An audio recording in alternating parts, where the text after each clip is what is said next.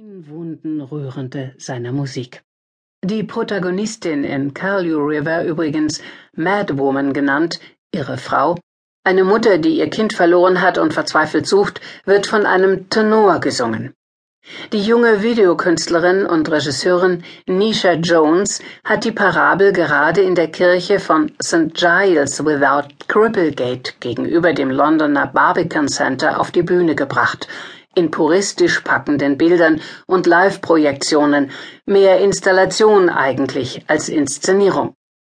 Jones sieht in dem Geschlechtertausch die Abstraktion des Mütterlichen schlechthin. Das macht das Ganze erst real. Der Tausch sei Ausdruck eines sublimierten Begehrens. Er steht für die Sehnsucht nach Normalität, für das Weibliche im Männlichen, einen unverstellten Kontakt zu Kindern. Britton liebte Kinder war von ihnen regelrecht besessen. Im drohenden Verlust ihrer Unschuld und Unversehrtheit spiegelte er sein eigenes Schicksal. Am 22. November 1930 in Suffolk geboren, jüngster Spross einer musisch wenig ambitionierten Zahnarztfamilie, hochbegabt, Wunderkind, der rauen Erwachsenenwelt ebenso wenig gewachsen wie den Fittichen der starken Mutter, die ihm bald den Auftrag erteilte, nach Bach Beethoven und Brahms das vierte B zu werden. Benjamin Britten war schwul und lebte schwul. Vergleichsweise offen sogar, obwohl Homosexualität in England erst 1967 legalisiert wurde.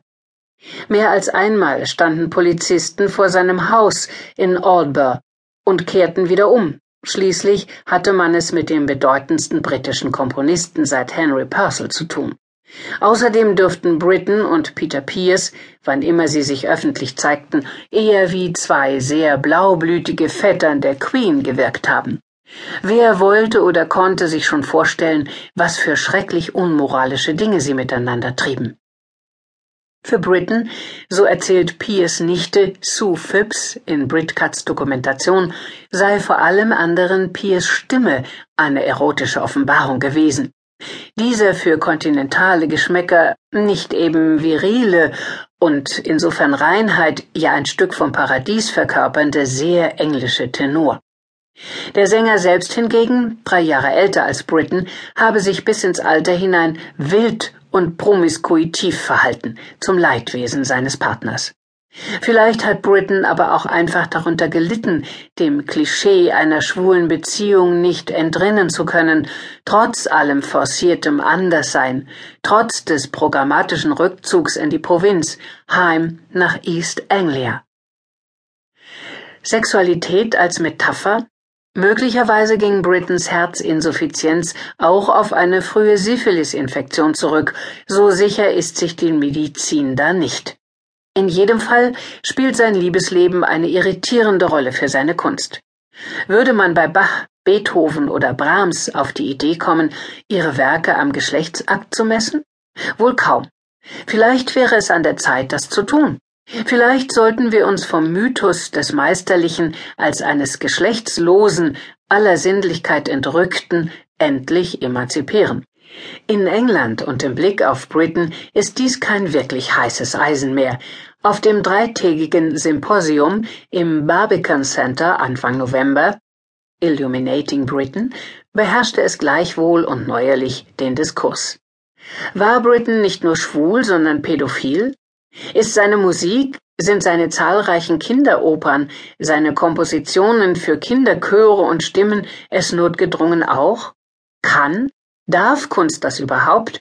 sich dem menschlich allzu menschlichen so tief, so innig zuneigen, bis sie diesem verwechselbar wird? Und was ist mit den Knaben, die seine Musiktheaterbühne bevölkern? Vom Lehrjungen in Peter Grimes über Harry in Albert Herring oder den kleinen Miles in The Turn of the Screw bis hin zum schönen stummen Tacho, der Tänzerrolle in der späten, so vielsagend autobiografisch konnotierten Thomas Mann Vertonung Death in Venice von 1974. Sind sie allesamt Inkarnationen verbotener Lüste, alabasterner Erlöserfiguren oder bloß Subjekte, siehe oben, einer virtuosen ästhetischen Sublimierung? Bei Britcut kommt auch der Schauspieler David